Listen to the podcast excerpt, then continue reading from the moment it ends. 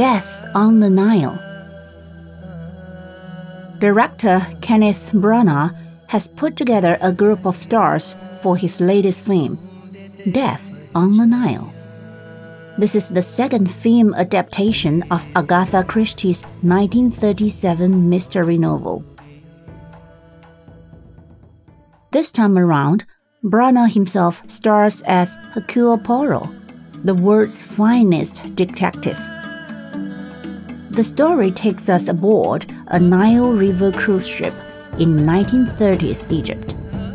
It starts as a fun vacation with the newlywed Doyles and their friends.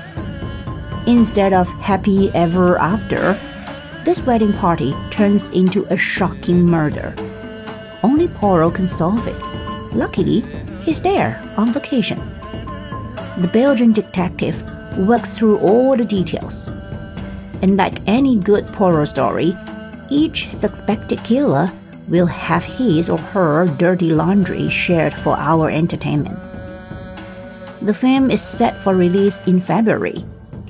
Kirkus reviews call this story one of Christie's best for its clever details and plot, as well as its wonderful setting.